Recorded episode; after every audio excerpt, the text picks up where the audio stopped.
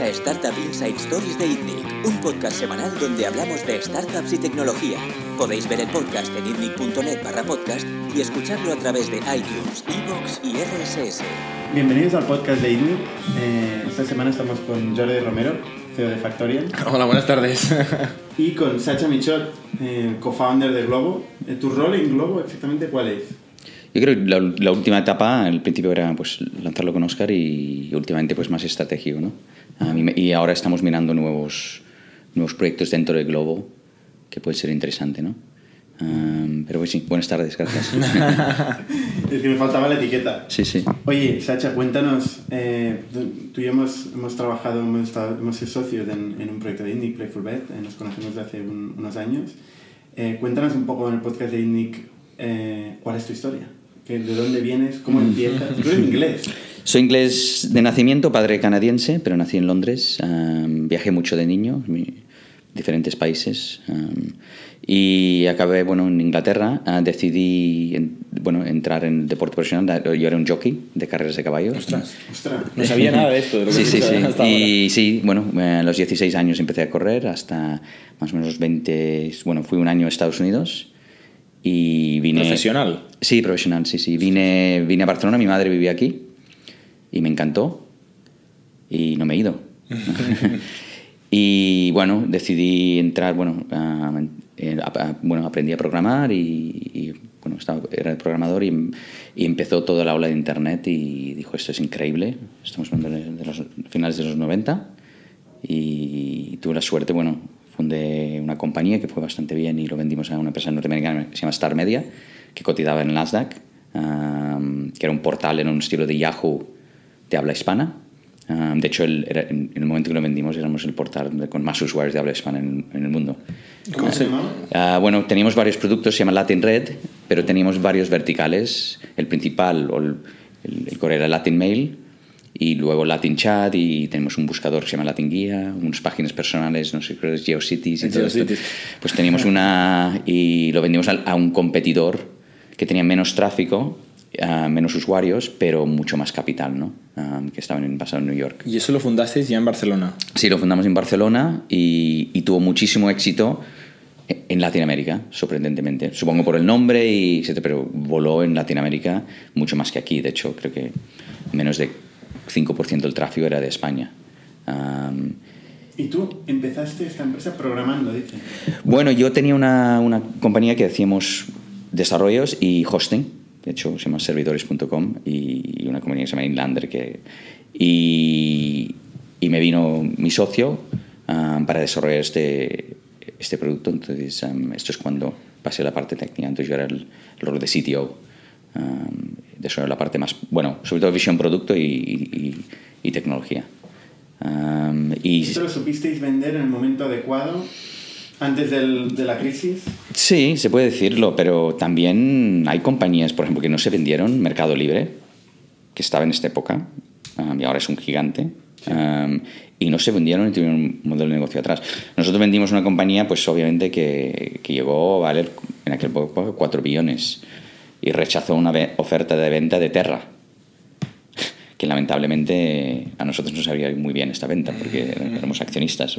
Se hizo la compra uh, con acciones que conseguimos vender algunos, pero y Star Media pues era no tenía un modelo de negocio atrás, era una burbuja y, y al final un año más tarde pues estaba buscando cómo venderse por lo que sea y acabó vendiéndose bueno grupo de Bell South que es una operadora y se, se, empezó a dividir los dos negocios, la parte internet y mobile. También compraron una compañía en, en Latinoamérica de mobile uh -huh. uh, que hacían pues plataformas dentro de los integrado dentro de los, de los operadores uh -huh. y, y, acabó vendiendo la parte de internet a, a France Telecom, bueno, a, a Wanadu Eres Más, que se fusionaron y crearon ¿La parte de ICP o era...? No, era, no, era servicios... Era, era portal. Portal, servicios de portal, que teníamos unos 12 diferentes, desde clasificados, bueno, lo que comentaba antes, email gratis, tenemos un ah, chat... Vale, vale. Um, entonces se vendió y, y, y, se convirtió en la parte de servicios uh, de, de Wanadu o Eres Más en, en aquel momento, se, se, convirtió en la parte de servicios aquí um, y en Latinoamérica. ¿Y de eso? Y de eso, pues estuve... una pequeña... Estuve, entonces, sí, yo continué con... con porque la, la, adquisición, pues teníamos unos 50 personas en Barcelona, pues fueron con mi equipo, fueron a... juntaron a, a este proyecto, entonces me integré dentro del... y dentro de France Telecom, vaya, y, y, mi socio pues salió en aquel momento.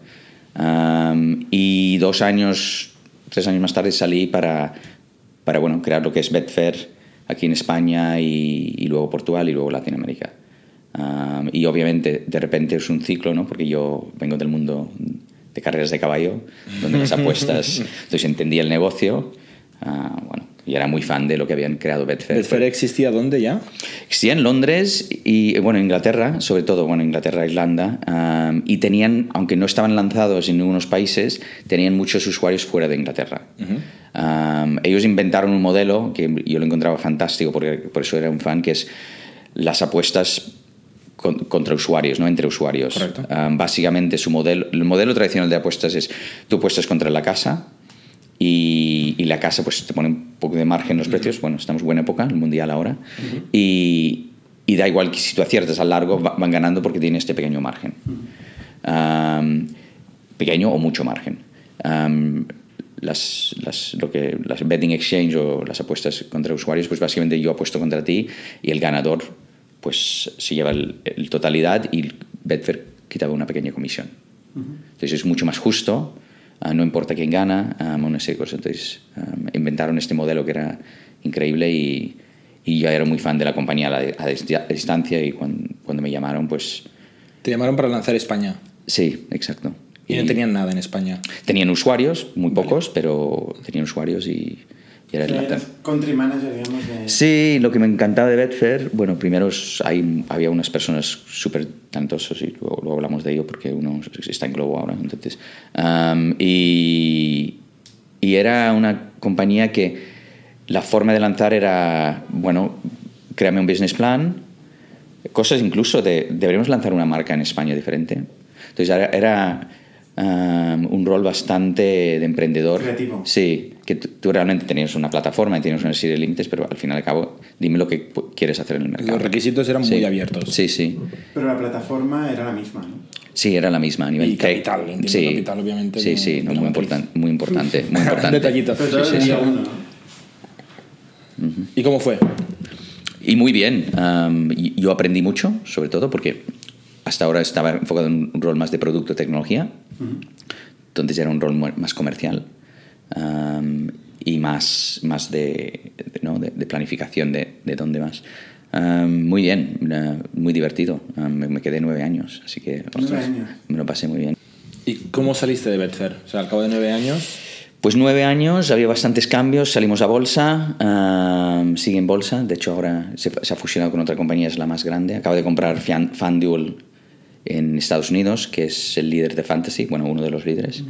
Um, entonces, um, yo salí, había muchos cambios. Um, la, la, forma que gestionaba el negocio se pasaba a ser mucho más central. Por ejemplo, gestionar más los países de una forma centralizada, desde, desde, desde Londres y Dublín.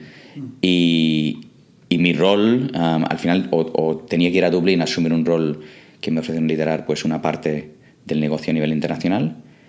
Y me apetecía un cambio, eran nueve años y me apetecía hacer algo. Y, y bueno, Um, estaba ya en este momento muy interesado en todo lo que estaba pasando de peer-to-peer -peer y on-demand y, y, bueno, el sector que está Globo ahora. Y bueno, entonces la persona que me fichó y era mi jefe durante muchos años es Neil, Neil Wass, que, que luego se fue a Uber y dirigió el, el, negocio internacional de Uber. No sé cuántos países lanzó. Um, y, y, recuerdo hablando con él el verano que había dejado ver que tenía esta idea un poco lo que es la línea de Globo ahora. Y me comentó pues lo que como amigo y me comentó como jefe de Uber su opinión y que eran bastante diferentes.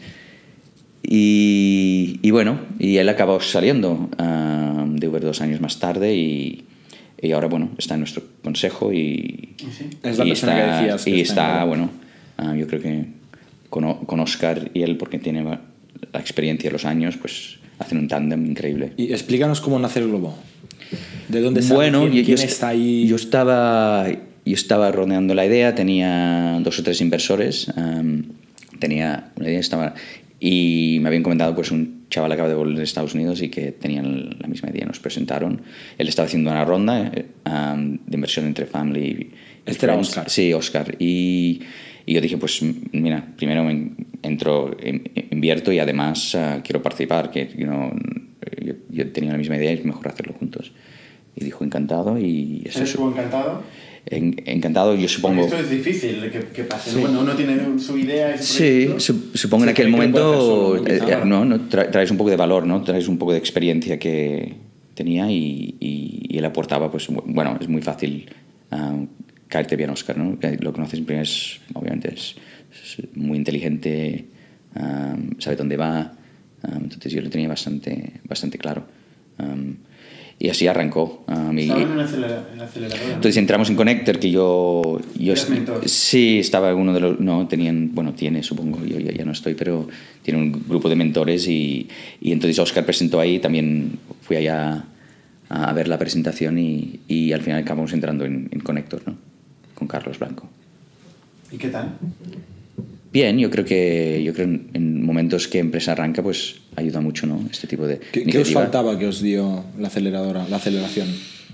La Pero verdad, a ver, yo, yo recuerdo comentando, lo, bue- lo bueno que ten- tenía o tiene, no, no, no- no sigo tanto, um, yo creo que Globo necesitaba menos porque tenía gente senior ya en, Correcto. yo, pero también tenía un- una serie de personas pues, que habían invertido, que son emprendedores. Y, entonces yo creo que el- el- lo que aportaba Conecto en este caso, en este proyecto, porque he visto muchos que pasan, um, es menor. Muchos proyectos están muy verdes, dos, dos founders jóvenes que... Entonces, era más que había una garantía, en mi opinión, de que todo proyecto más o menos decente que pasaba de ciclo de Connector tenía más o menos garantizado una, una ronda después. Esto es lo que estaba pasando. Entonces, era una garantía de que, mira, que si lo hacemos más o menos bien, vamos a tener un capital asegurado. Es, es el motivo de entrar. Um, y, y bueno, al final no creo que lo necesitábamos, pero, pero bueno, se- no, se no mira atrás, de- ¿no? Estas se cosas. llevan un poco de equity, entiendo, ¿Mm? ¿no? Sí, sí, sí. Ok. Y después de esto, ¿cómo se lanzó Globo? O sea, la idea era la misma que todo el mundo conoce Globo, que está escuchando el podcast. ¿Era exactamente la misma? Mm. No, ¿O bueno, lanzamos con una versión ah, muy limitado, que era, ¿Cuál era? una ¿Cuál caja era de el- el texto. pitch, la línea? Bueno, era una caja de texto y podías pedir lo que quieras. Lo que quieras, Entonces ¿no? escribías lo que querías, ¿no? Tráeme esta pizza de esta pizzería. Y ponías la dirección de recogida y tenías que tú trabajar, ¿no? La dirección, saber dónde estaba.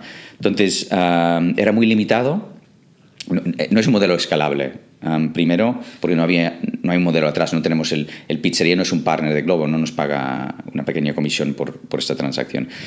Número dos, ¿Tenéis el- que cobrar más por el envío o perder...? cobramos más por el envío, lanzamos con un modelo de, de- era 550, Ah, vale, sí. Sí, Ah, de hecho, lo usé era un a flat este fee y entonces era muy limitado pero, pero sirvió su función porque era muy viral ¿no? que de repente tenías tu ciudad en tu bolsillo literalmente es que puedes pedir lo que quieras y, era, y esto no- hacía que primero am, crecíamos de una forma orgánica porque no teníamos dinero para En Barcelona para- para- solo. en Barcelona y luego Madrid Madrid lanzamos más o menos a seis meses de lanzar. Barcelona un poquito antes de hecho y, y entonces nos posicionó que podíamos crecer sin marketing, con un excelente servicio, porque enfocamos mucho del enfoque en, en garantizar el servicio y hacerlo bien.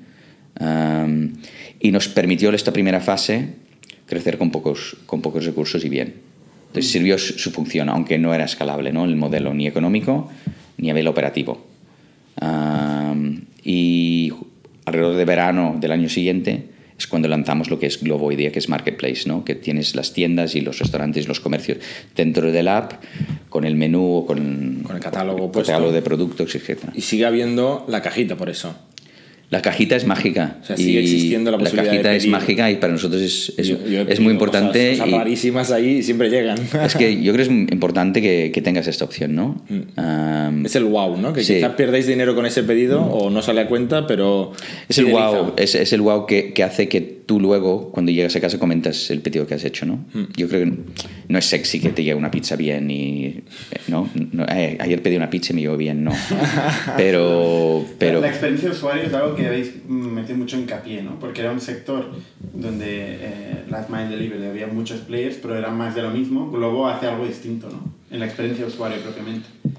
Sí, es una cosa que, bueno, lo, lo hemos tenido claro desde, desde el inicio, ¿no? El user experience es todo, um, pero el user experience para Globo no es lo que ves en el app y cómo funciona, sino el servicio al, al usuario que somos capaces ¿no? de, de, cumplir y, y, que este producto llegue en 35 minutos o 32 o 20. Ah, aunque en, en, línea de esto, al principio hubo varios problemas de operaciones. O sea, yo creo que, por menos es lo que se oía. Sí.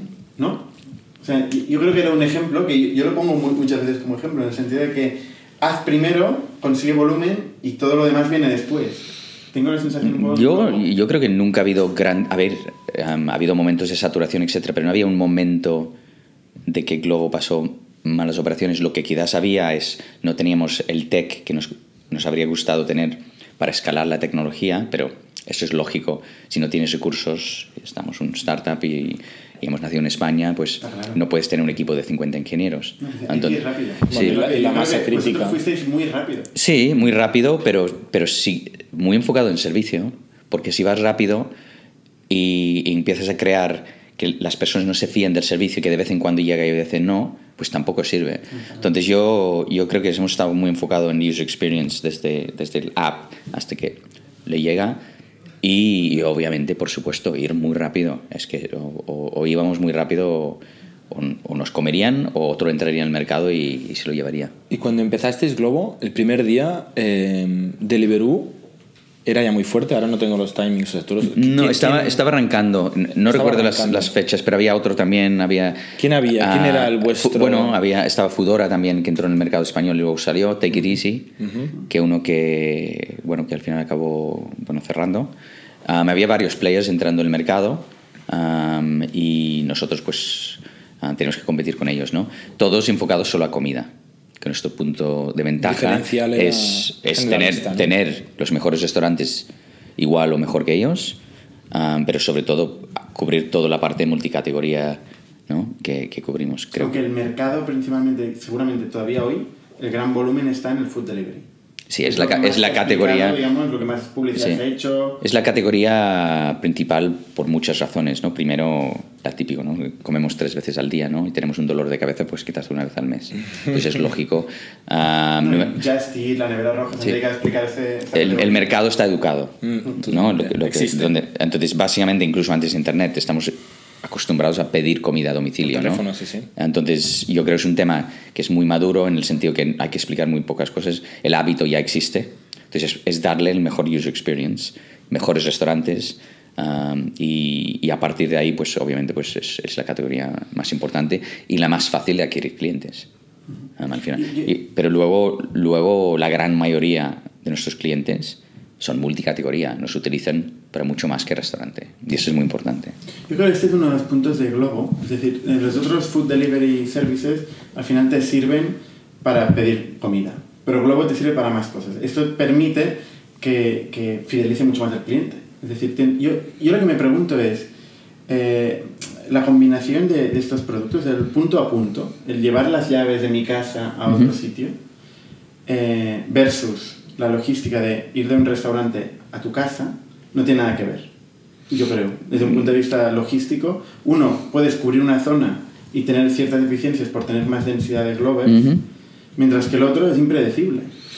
Sí, no, pero cuando empiezas a tener suficiente volumen, al final a cabo es punto A a punto B, ¿no? Entonces nosotros ahora pues podemos localizar el Glover más apto, ¿no? Cuándo, cuándo va a acabar su pedido y si puede enlazar con otro donde puede hacer el pickup. Entonces que sea unos llaves am, o ir a un restaurante, al final al cabo es, es ubicación en la ciudad y entrega.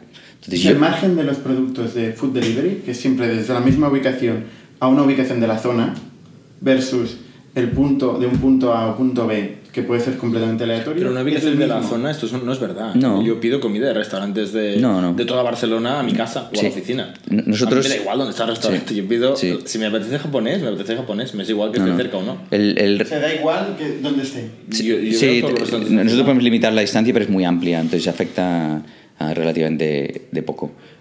Y obviamente, pues si tienes muy pocos pedidos en una ciudad, pues obviamente este, esto puede ser un problema, las, las distancias, pero cuando empiezas a tener masa crítica y un volumen grande, deja de serlo. Y al final es localización, optimización de, ¿no? Cuando está entregando, pues optimizando para que el más cercano pueda ir a recoger el otro. Y esto puede ser un restaurante, puede ser una casa, puede ser una tienda, puede ser el corte inglés.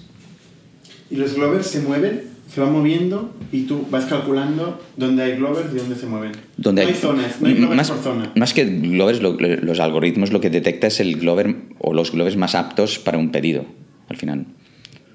Entonces no, no trabajamos ¿Qué zonas significa más apto? Más bueno, más, el, el que va a hacer el recorrido más corto y menos distancia y. ¿Cuál es el, no? El más Depende si lleva moto o bici, ¿no? Supongo también. por distancias sí, ah, pero en general ah, la bici en distancias cortas es igual o incluso a veces Más más, rápido. sí. Un glover puede pasar- empezar en un sitio, pero no sabe dónde puede acabar. Puede ser cualquier, cualquier Claro, punto. ellos, ellos bueno, tienen la opción de aceptarlo, el pedido, entonces al final son el- la decisión de, de hacer el pedido lo hace el Glover. Entonces al final él, él sabe las distancias y, y puede estimar el- la estimación de costes. Entonces al final y al cabo, la decisión de hacerlo, sí, nosotros pues intentamos dar la plataforma, lo que intenta es informar lo máximo y, y ayudar a elegir para que sea óptimo. Y yo eh, fui a una carnicería un día Sí. y tenía 10 tíos delante mío. Yo creo que 8 eran glovers. Entonces, aparte de que toca un poco los huevos de esto, pero, pero mi pregunta es, ¿este tío que está ahí haciendo cola Ujú. y que tiene que esperar hasta su turno y tal, eh, ¿le va a costar lo mismo a Globo que un tío que mm, simplemente hace el viaje? Bueno, ¿Esto no genera ineficiencias? ¿Cómo, cómo Sí, bueno, am, nosotros, am, la, la plataforma hemos intentado, am, entre comillas, pues simular que, que el, el Glover cobra lo, lo justo, lo más justo posible. Entonces, es, intentamos, es muy parecido a lo que puede cobrar un taxista, ¿no? Que sí está parado en tráfico. Entonces, cobra, cobra un fee mínimo por, por el pedido, quiere decir, es un garantizado mínimo. Luego, están basados en distancia, kilometraje, desde que acepta el, el- el pedido. No, Esté donde esté. Sí, entonces es la distancia donde, cuando lo donde está hasta recoger y entregar. Y luego, si tiene que esperar en la tienda o el restaurante, que no es culpa suyo, sino del partner, pues también cobra un fee por espera. Ah, entonces el, el Glover en esta cola está, está cobrando, pero es parecido a un taxi. ¿no? El taxi no, no cobra el mismo kilometraje que está en una cola, pero sí que va cobrando Pero por esto no tiempo. se traslada al cliente, No se traslada al cliente, no. De momento. No, de momento no y tampoco tenemos previsto. Pero el cliente necesita un fee fijo, no podemos jugar con variables. Ya, bueno, pero hay, habrá tipos de compra que, que requieren cola, hacer la cola. Bueno, también es, es, eh, otro pata del marketplace, el, el, el- partner. También es trabajar con el partner y optimizar y que trabaja Como bien. menos no sé espera por qué, te dé. ¿no? Puede- en, en el pedido libre sí, pero la gran mayoría de pedidos intentamos ¿no? que cada vez más... ¿Puede enviar un Glover a hacer la cola del nuevo iPhone? Esta, esta pregunta sale muchas veces Sí. en una comida. ¿Esto lo puede hacer un Glover? Claro, es que- es que Pero, se empieza a hacer un... Este ejemplo lo Sí, sí. el otro día, de hecho. Y yo creo que ha habido, ha habido compras de iPhones, um, seguro. Con Ah, cola. Sí, con, con De cola. horas. Lo que, lo que pasa es que... Lo, que pasa es que um, creo que el Glover, como él decide si lo acepta, quizás no, no lo quiere aceptar porque puede ganar más dinero haciendo, seis Haciendo pedidos. Hamburguesas. Um, eso es una decisión, pero al final O sea, puede ser que no encuentre el Glover, el usuario Sí. que quiere que espere. podría ser. Y una pregunta, ahí, yo me lo he preguntado, haciendo a veces pedidos de cosas de valor, ¿hay un seguro? Cuando tú le entregas a un Glover un iPhone, el mío, pero imagínate que se lo tengo que dar a Bernat, y yo se lo doy al Glover y el Glover se lo tiene que dar a Bernat Sí. y desaparece ese iPhone. ¿Qué pasa ahí? ¿Hay un seguro? Sí, ¿El tenemos riesgo lo un- asumo yo? ¿Lo No, no, vosotros? tenemos, en Globo hay un seguro. ahora mismo, como estamos en varias ciudades y. Perdón, varios, varios países y muchas ciudades, am, desconozco el seguro por cada lado, pero, pero nosotros am, Vosotros en, en España teníamos un seguro, por un ejemplo, que cubrir hasta 2.000 euros. Vale. Entonces está bastante un cubierto, sí, sí. Vale, vale, vale. Que cubre el- la pérdida el- o, o- o el daño Sí, incluso. sí, daño. Sí, sí, sí, un puede iPhone aún, a veces hay un term sheet circulando, oye, que es un contrato. Notarios. Yo un día lo pensé, unas escrituras del notario y dije, como se pierdan No, eso, me de cago. socios, pacto de socios, Sí, sí. tienes la firma de Sí, sí. 32 socios, Sí, sí. el 33 que va en un Exacto, globo. exacto. Esto es un caso de uso de Globo No, no. de esta casa. ¿Alguien quiere...? Vamos Esto ha pasado, esto ha pasado, no sí. En Sí, hemos, tenem- tenemos mucho, mucho tema, bueno, de despachos de abogados, no- notarios, lógicamente. Que falta algo, ¿no? A veces el- alguien no ha traído su DNI, ¿no? Y estás todo el mundo, pues... Pues cuéntanos alguna anécdota de alguna vez que se haya perdido algo que... Cosas raras que os hayan comprado, que os hayan... Yo, yo creo que no, no es... hay- Ha habido de todo, pero yo creo que más que cosas raras es la cantidad, ¿no? Am, una cosa que me, me ha sorprendido mucho y, y quizás es bastante obvio, pero es, es realmente la cantidad de llaves, ¿no? Que movemos. Que es, es una barbaridad. se ¿no? mueven muchas no, No, llaves. es que, se mueve, es que la gente olvida sus llaves, Claro. um, sus, sus hijos llegan a casa y han olvidado las llaves, y, y los padres están trabajando. um, muchísimas cosas, inmobiliarias, que el vendedor pues ti- tiene una visita y se ha olvidado las llaves, no sé, es que es, empiezas a dar vueltas. Um, apartamentos turísticos nos utilizan muchísimo. Sea, una combinación entre Globo y Sí. Airbnb, ¿no? Entonces, es, es, entonces ese, es- ese es un tema que a mí, bueno, lo dices, ¿no? Las llaves, lo he olvidado, pero ¿Hay realmente... pérdida de algo? Seguro que ha pasado. O sea, que habéis perdido algo. Importante. Algo importante. um, así- sí, muy importante que, que nos ha llegado a nosotros y que, um, que yo sepa, ¿no? Lo creo. No lo sé. GDPR, Bernat, Sí, sí, GDPR. sí. La carta GDPR. No hemos perdido nada nunca. No, no, no. no. A ver, um, algo realmente que, que fue un... Sinceramente, no, no lo recuerdo, ¿eh? En, en Camerún eh, puedo, puedo contar un poco, llevamos ya unos años enviando paquetes, ¿no? Y hemos tenido distintos tipos de proveedores eh, con distintos rangos de incidencia. Actualmente estaríamos en un 2% de los pedidos que se pierden. ¿Se Hemos- pierden o, o- o no llegan, el, el usuario no está en casa? Eh, bueno, incidencias, no, es verdad. Vale. En dos es incidencias. Vale. Puede ser que no esté y que nos devuelva. por- Hay, un, hay un caso que sí que se pierde. Hemos tenido casos en que, yo qué sé, han quemado, por ejemplo, el camión o, o Sí. historias de todo tipo. Tenemos Sí, en pu- Camerún. pero también con- con- imagino tu, tu- tu logística, entre comillas, tiene muchos factores que vosotros no controláis. De hecho, la empresa que lo recoge en España seguramente es el diferente al que, el- al que lo envía al usuario final. Entonces ya son dos terceros que no tienen nada que ver con vosotros. No, perdéis control. Am, además, tu usuario am, o, o tu consumidor o tu cliente final muchas veces no está en casa porque le llega cuando le da la gana al mensajero en el, en el país de entrega. Entonces al final nos, en Globo es todo lo contrario. Es que el ecosistema controla, ¿no? tiene visibilidad en cualquier momento de todo y también es on demand. Que es, es, es literalmente media hora, entonces, o 35 minutos. Entonces, yo pido algo, sé dónde voy a estar en 35 minutos. Dónde voy a estar en tres días no tengo ni idea. Y esto hace que las devoluciones o los, ¿no? Esto lo que comentas, las incidencias son absolutamente mínimas. Um, además, sa- sabes dónde está tu pedido en cualquier momento. Um, entonces yo creo que Pero, por ejemplo, accidentes de Glovers habrá. seguro, a mí es normal, están, sí, sí. Como cualquier otra empresa de transporte o de lo que sea. Sí, a ver, por ejemplo, si, si tiene un pinchazo en su rueda, um, pues lo que- obviamente a- a- avisa, entonces viene otro Glover a recogerlo. Vale. Y otro que le trae una cámara de bicicleta. Este es, es- es el siguiente servicio, ¿no? Esto es una Cuando tenemos volumen suficiente y, y- y- y pinchazos suficientes. ¿Tú has hecho de Glover alguna vez? Sí, sí, sí. Sí, sí. Um, y, y muchos. Um, y la, eh, bueno, la- eh, es, es bastante divertido. Y, y mi hija se acaba de hacer de Clover para ganar, sí, este verano. Sí, sí. ¿Cuál es el típico Glover? ¿Qué, qué, cuál es el perfil de un Glover?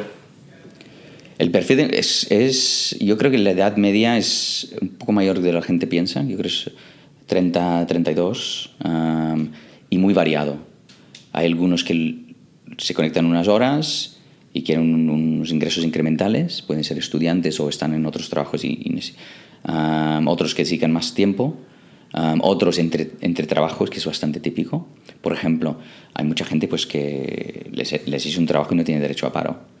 Y mientras está buscando un trabajo que puede tardar meses, dos, tres meses o incluso más aquí en España, pues es una vía muy, muy saludable de tener unos ingresos mientras tanto se encuentra. Literalmente saludable. Porque bicicleta. Pierden peso, sí, ¿no? sí, bueno. Se va eh, al gimnasio. Um, yo, yo creo que es muy saludable ir en bici. De hecho, yo, ya, ya lo sabes, voy en Sí. bici, llevo muchos años yendo en bici en Barcelona y me encanta. Vamos a hablar de los Glovers un poco, ¿no? O sea, Globo es economía colaborativa, ¿no? Lo que se conoce hoy. Eh, desde el principio tenéis claro que vosotros queréis tener una flota de gente externa que no forma parte de Globo siendo una parte crítica del servicio. Bueno, lo importante aquí es, um, he dicho sí porque está- estás en medio, pero no somos economía colaborativa. Vale, Es- ¿qué sois? Economía colaborativa, primero explicaré lo que es Vale. economía colaborativa y veréis por qué no lo somos. Economía colaborativa para mí es proyectos entre particulares, ¿no? Es, um, yo quiero dejar mi casa, soy un particular, tengo una habitación, no me dedico profesionalmente a ello y tengo un espacio vacío que no utilizo, un parking o da igual, o, o vender productos incluso de segunda mano se podría contemplar como um, Un Wallapop. Exacto. Entonces, nosotros es un usuario, que sí que es un particular muchas veces, a veces son empresas, y un profesional que hace el servicio. Vale. Entonces se llama economía on demand. Ok. Um, es muy diferente. Vale. Um, entonces, no, no- a veces economía colaborativa se, se pone todo Es en más saco. famoso y se le llama Bueno, se, ha creado un ruido de, de que es peer-to-peer, pero la realidad es en, en- economía colaborativa es precisamente particulares y Globo no es. Los sea- Glovers son profesionales, son autónomos. um, el otro pata somos un marketplace de tres patas. Los otros son profesionales, son vendedores, tiendas, Restaurantes, cadenas, tiendas, sí, sí. restaurantes que, que son y el consumidor final es el que paga por todo esto. Vale. Y en ese sentido sois como Uber, con UberX, Ujú. eh, pero no como Cabify o el Uber negro, ¿no? Cabify entiendo que todos son profesionales, ¿no? Que, que hacen el servicio Bueno, de hay gente nómina, no sé, es más complicado, me parece. Un día tendríamos que hablar con alguien de Cabify, de hecho. Son gente nómina. Hay de todo, hay yo de creo todo. que hay muchos autónomos en, en, en el mundo de... A ver, Depende no, del país. no qui- Un día a ver, no- primero no soy, no soy experto en el mundo on demand, pero, pero entiendo que hay, hay muchos autónomos también en... ¿Y, y en vuestra competencia? O sea, vale, entendido un poco lo que es Sí. eh, Globo, vuestra competencia es toda con el mismo enfoque, o sea, repartidores, profesionales autónomos y marketplace o, digamos, red eh, de empresa, o hay gente que está haciendo el enfoque de tener toda la, todo el equipo en plantilla, incluido los repartidores. Yo, yo ¿Se ha entiendo, a ver, esto? estamos en muchos sitios ahora y muchos países. En el mundo. el- el- la, la competencia es diferente, ¿no? En cada, cada ciudad y cada país. Entonces, pero am, en, en nuestro sector, am, desde luego, muchos siguen el mismo modelo porque, porque tiene todo el sentido. Tiene todo el sentido en el sentido de la flexibilidad que está buscando este, este perfil de profesional, ¿no? Que se puede conectar cuando quiera y, hacer los pedidos que quiera, aceptar los pedidos que quiera, y etcétera. Y además pagar por pedido. Entonces se yo, creo que el modelo, y yo creo que también es una tendencia, ¿no? Fuera de Globo y fuera de esto, es una, es una tendencia en la sociedad, ¿no? De, que queremos más flexibilidad, que no queremos jefes, que, queremos quizás hacer dos o tres trabajos a la vez, ah, ¿no? Es, siempre es que empieza a, ser, empieza a ser una realidad, pero cuando empezamos, y pensé que sería maravilloso, ¿no? Que, que un Glover um, podía estar en, en Milán y decir quiero vivir en Barcelona tres meses y simplemente venir a Barcelona y trabajar de Glover y luego, ah, pues voy a Lisboa. Ir y sería, ¿no? Y hacer Es de que- Glover. es ser de Glover, entonces es- puede vivir en diferentes ciudades, vivir la experiencia um, y, y, que y- y- y luego sin, sin, sin, sin hacer grandes esfuerzos, porque al final ya tiene, ya tiene conocimiento del plataforma ya sabe cómo funciona. sí, sí. Hay, hay dos argumentos en, este, en, este, en esta discusión ¿no? que se está produciendo en todo el mundo en estos momentos. Por un lado, esta flexibilidad, esta, esta inyección de liquidez a todo el mundo, es decir, todo el mundo puede trabajar de forma muy fácil, muy flexible. Eh, por otro lado, hay gente que dice que está empeorando las condiciones de trabajo, que está precarizando las condiciones de trabajo eh, y que al final está, con- está dando el control de una masa de trabajadores muy grande a pocos players, a pocas empresas. Y a empresas privadas. Una por industria, ¿no? Y a empresas privadas. que va liderando cada industria. Yo, yo creo que no es así, yo creo que tienes que poner todo en su contexto, ¿no? Am, he dado ejemplos antes, ¿no? De, de, de cómo, cómo un Glover pues está en la plataforma, es muy variado. Y yo creo que si tienes una estructura ah, de 40 horas asalariado, la gran mayoría de los no encaja en esto, no están buscando esto. Am, entonces yo creo que tienes que, que compensar las dos cosas. Y, y, y digo también, creo que el, el gobierno no aspira, eh, yo creo que no, no es el, el trabajo de su vida. Lo- Puede ser parcialmente en el sentido que disfruta, que está en la calle, que está con una bicicleta y puede ser muy agradable y mucho mejor. Yo encontré un Glover un, un día, a mí no me casi, yo siempre les pregunto, ¿no? ¿Qué tal? Y, y me contestó algo muy sencillo, que llevaba muchos años trabajando en una cocina, um, dentro de unos 5 metros cuadrados en un restaurante y que estaba, bueno, cada noche ahí con calor, etcétera, y, que estaba mucho más a gusto y, y ganaba más o menos lo mismo. Um, entonces estaba... El ejemplo, eso es, eso- es un ejemplo de... ¿Cuánto gana un Glover? Es que depende, de- De depende, media, más o menos. depende de cuántos pedidos hace y depende de la ciudad, depende del país. Entonces no, no se puede agrupar En todo. España. Um, los últimos cifras, Madrid. no lo sé, pero él, él puede ganar más o menos unos 5 a 6 euros por pedido Mm. y en horas punta pues puede hacer hasta dos pedidos ah, por hora. Hace- ah, si no hay mucho volumen, si no depende de nosotros, depende del volumen, ¿no? A ver, Globo no decide cuántos pedidos hay, son una masa crítica de clientes. Entonces, al final, a cabo, si hay muchos pedidos, pues puede agrupar más pedidos por hora y ganar más. Y hay menos pedidos, pues quizás hace uno y medio, 1,4 pedidos. Entonces, dependiendo el momento. 5 euros por pedido, claro, pero esto es lo que paga el usuario. Aquí la, la, la No. pregunta de mucha gente es cómo gana dinero Globo. Bueno, es muy sencillo. Tenemos dos, dos fuentes de ingresos ahora mismo, principales.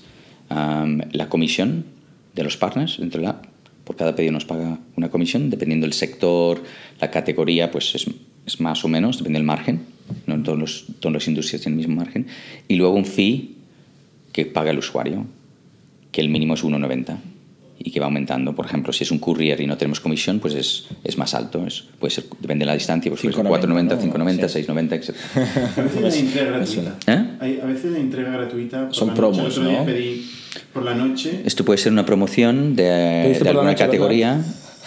Entonces, que cogió la seta ahí, No las galletas, ¿no? Sí, sí. Puede, no, puede ser una categoría que estamos moviendo, que hay un, hay un evento importante, ¿no? Ahora está el Mundial y seguramente vamos a ir haciendo muchas cosas. Entonces yo, es, es- depende, algunos, por ejemplo, restaurantes o algunas tiendas, pues quizás quieren subvencionar el delivery, quieren promocionar su... propia, la propia tienda. Sí, claro. Para, ser más tener más pedidos, posicionar su marca, hacer conocer a la base de usuarios nuestros que existen, que tienen buen producto y, y la idea es pues que estos usuarios repiten. Y, y así es el caso. ¿no? Es muy interesante.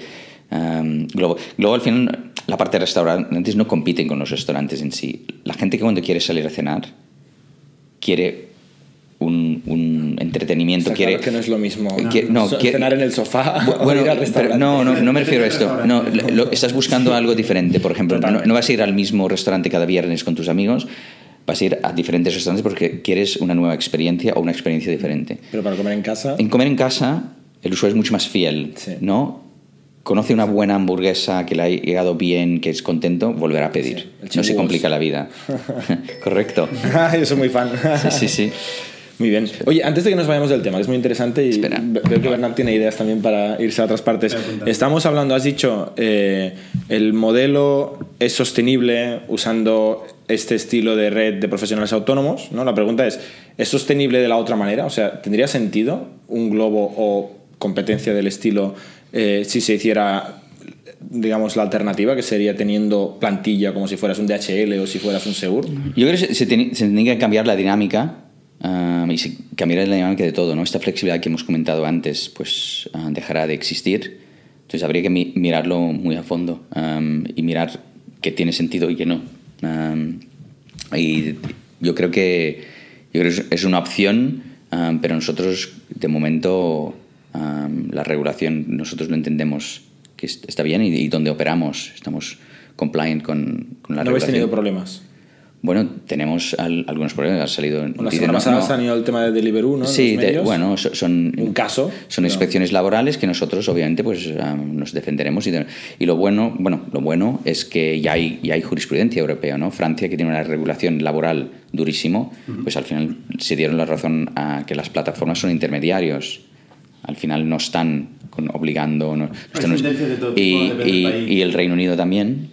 Entonces, am, yo creo que nosotros pues, creemos que tenemos una plataforma tecnológica y, y ponemos varios players juntos, pero no, no estamos obligando, no, ni obligamos a los restaurantes a estar en la plataforma, ni obligamos a los Glovers a estar en la plataforma. Entonces, y tienen la flexibilidad de conectarse pues, dos, tres horas al día, o una hora al día incluso, am, o puede conectarse más horas y luego estar cuatro días sin conectar, que creo ah, que esa es la esencia, ¿no? Y eso es la diferencia entre ¿no? una persona que viene a trabajar todos los días y tiene un horario controlado. ¿Y ¿Nos puedes compartir cu- cuál ha sido el crecimiento de, de Globo? O sea, más o menos en órdenes de magnitud. ¿Cómo, cómo de grande es Globo?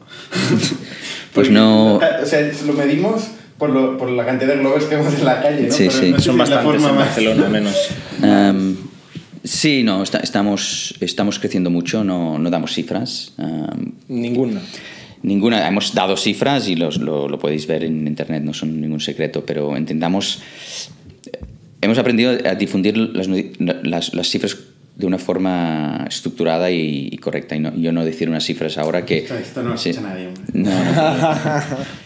Next question, guys. No, yo tengo una pregunta. Unas cifras que se difunden mucho de Globo, que tiene que ver con el crecimiento, es la inversión. Habéis levantado mucha inversión, ¿no? O sea, creo que no, no, hace falta que reacciones, pero publicado y confirmado se ha levantado la última ronda de 20 millones y ahora hace semanas que hay un rumor de unos 80 millones que están a punto de, llegar. ¿Está cerrada o no esta ronda? Pues yo no se lo iba a preguntar directamente. Bueno, um, primero, la, la, última ronda fue 30. 30, uh, perdón. Pero en total... Te está poniendo a prueba. Sí, sí. y, y, bueno, es, es obvio, nosotros somos muy ambiciosos. Los inversores y socios que tenemos ahora también comparten esta ambición.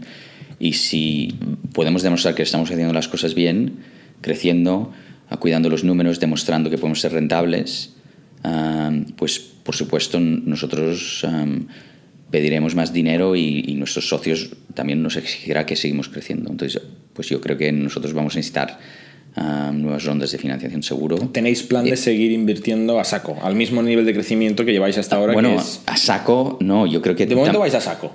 Yo, yo creo que... Creo. yo- Depende de con qué lo compares. Sí. Con Estados Unidos, Yo- Con lo de los patinetes eléctricos, ¿no?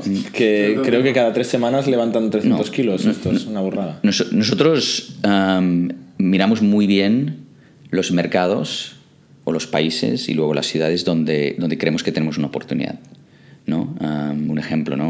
no hemos ido a Londres, que quizás es la ciudad de Europa. ¿no? Um, ¿Y por qué? Porque le vemos, um, está muy saturado, es competencia. mucho, mucha competencia um, y creo que sería muy caro en este momento de la vida de Globo ir a, mercados. mercado. Sí, y seamos realistas, ¿no? Um, hay compañías como Deliveroo que es unicornio, um, Uber, pues ya...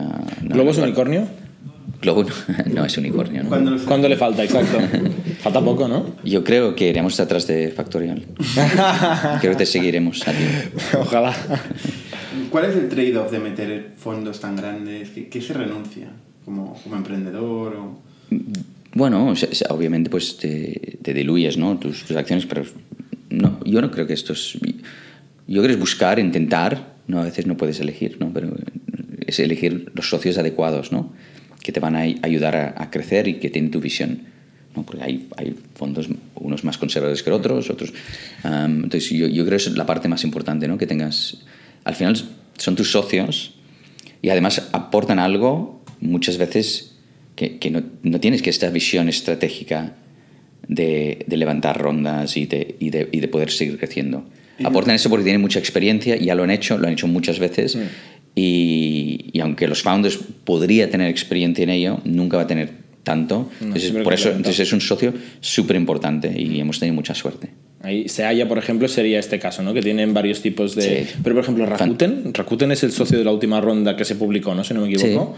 Sí. Eh, ¿Por qué está Rakuten en Globo?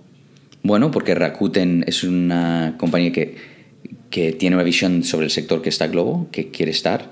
No sé si conoces esto de Rakuten, es un poco como el Amazon de Japón. ¿Japonés? Entonces, obviamente, hay una serie de sinergias, obviamente, con su negocio principal, aunque es, esto es un fondo. Um, entonces, yo, ellos están muy interesados en, en el on-demand, ¿no? Y ya, ya han entrado en el mundo de taxis. Uh, o de, ¿Están en, en, Uber o en Cabify? Están en Cabify. Sí. Um, entonces, yo creo que Rakuten es un buen socio, además es un socio que, que seguirá siendo, ¿no? que invertirá en siguientes rondas, espero. Um, entonces, ¿Estáis en Japón? ¿Estáis en Japón? No, no estamos ¿Y tenéis Japón. pensado salir en Japón? De momento no. ¿Cuáles son los planes para Globo en, en los siguientes años? Siguientes años, no sé, yo, yo enfocaría a corto plazo, ¿no? que es a seguir creciendo en Latinoamérica, que es nuestra gran apuesta. Um, ¿no? Embarcando en más ciudades, también intentando ser líder donde operamos o co-líder. Um, y luego pues estamos mirando, pues ya, como habéis visto, pues otros, otros países o ciudades donde vemos importancia, ¿no? como Estambul, uh, Cairo, um, entonces Bucarest, por ejemplo. Qué, qué distintas, ¿no? Son distintas, pero lo he dicho antes, creo que creemos que hay una oportunidad muy importante. Y el modelo es replicar lo mismo que se hizo en Barcelona y Madrid, el primer... Eh, cuando empezasteis, o sea, tenéis un city manager, replicáis la misma experiencia que tuvisteis aquí. ¿Tenéis enlatada la receta por, por ciudad? Tenemos un, sí, tenemos lo que llamamos el playbook. Um, afinado, pues lo máximo que podemos tener afinado con una compañía de tres años. Um, y entonces... Pocos. No, a ver... ¿eh? um, y en general, obviamente, pues yendo a diferentes regiones totalmente diferentes, pues tendremos que afinarlo. Pero al final sí, pasa por tener talento, ¿no? country managers, city managers buenos. ¿Los mandáis de, de una persona de Globo existente, lo mandáis a Sao Paulo o buscáis a alguien de Sao Paulo? Um, en general buscamos gente con experiencia local. No, no implica que si encontramos un- una persona ¿no? increíble para, para lanzar... La una- podáis mover un poquito. O sea, una combinación de las dos. Eh, lo que sí que hicimos en LATAM es enviar una de las personas más importantes de la compañía que tenía mucha experiencia dentro del arranque de Globo, que había visto todo lo que hemos hecho. Um, quizás, una de las- bueno, no. y para liderar todo LATAM. Era muy importante y era, y era muy acertado. Sí, y la complejidad, perdona, ¿eh? pues yo estoy en el mundo laboral, como ya sabes, Sí, sí. con Factorial. eh, tenéis, aparte de los Glovers, tenéis estructura por medio mundo. Sí. Tenéis empleados, sociedades. Sí, sí. Menudo follón, ¿no? Sí, bueno, Una tú pregunta tú muy tú- específica, pero- Como somos usuarios de Factorial, pues tú debes saber cuántos empleados que tenemos mejor que yo. Um, exacto.